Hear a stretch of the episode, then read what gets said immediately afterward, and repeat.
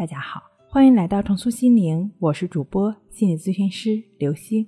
本节目由喜马拉雅独家播出。今天要跟大家一起来分享的内容是：简单有效正念治疗失眠症。失眠容易让人感到烦躁，并且会形成恶性循环。有些人会在失眠的时候一遍又一遍的思考自己为什么会失眠。或者急于让自己入睡，然后又因为无法入睡而更加的烦躁。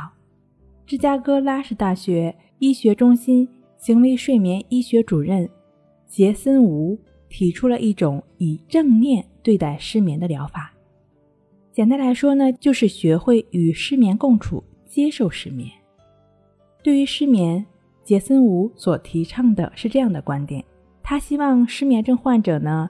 能够坦然地接受失眠的症状，接受因失眠产生的快乐、兴奋、紧张，也接受其中的焦虑、紧张、挫折，就像对待那些突然出现在生命中的访客一样，即使他们的出现并不在意料之中，也不在期望之内，也要坦然地接受他们。杰森·吴在正念的基础上，研发出了创新失眠疗法。在他的失眠疗法中，人们应当正念一切情绪，让自己活在当下，顺其自然，这样就可以从根本上减轻情绪的焦虑了。同时，正念需要投入很大的能量和专注力，可以避免我们将过多的精力放在一些原本并不重要却对我们产生困扰的事情上。当因为前一夜的失眠打不起精神的时候，人们脑子里会自然地浮现出“这一天真难熬”这样的念头。带着这样的念头，一整天的工作学习就会变得非常困难。每做一件事情，像是在透支自己的精力和体力，并且会不断地在想：如果今天能休息好就好了，不如请假吧。然而，大多数情况下，这些想法只不过是想法，并不能真正的休息和请假。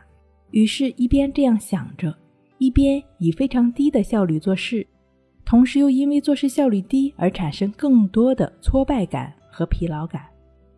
用杰森·吴的正念方法告诉自己：“是的，我很累，但没关系，我不会因为感觉到疲惫而无法正常工作和生活。我不能控制它。”但我可以控制自己去做自己想做的事情。一边这样想，一边在工作中抽出时间进行短暂的休息，比如做完一阶段的工作之后，闭上眼睛按摩眼周围的肌肉，或者眺望一下远方，缓解一下眼睛的疲劳；或者在准备上厕所时，起身做一下伸展运动。然后健步走出办公室，那么这一天就不会过得那么非常痛苦了。即使身体是疲惫的，但内心却不会感觉到更多的负担。其实这便是与当下同在的过程。对于会有睡眠障碍的朋友来说，就是与当下共处，没有再跟头脑中那些令自己感觉难受、那些跑来跑去的想法。没有再被那些想法也好，或者令你感觉到难受的感觉也好，并没有被他们牵着鼻子走。你与当下同在的过程，也就意味着你重新掌控自己头脑，掌控自己，并且归还睡眠本能的过程。我们都知道，小宝宝是不会失眠的。正是由于我们不能很好的与当下同在，总是会陷入到胡思乱想中。才开始了对抗睡眠的悲剧。正念的养成需要训练，在训练过程中，耐心是需要的。在训练正念开始的阶段，人们可能很难将注意力集中在某一件事情或者某一点上，并且呢，可能因此产生挫败感。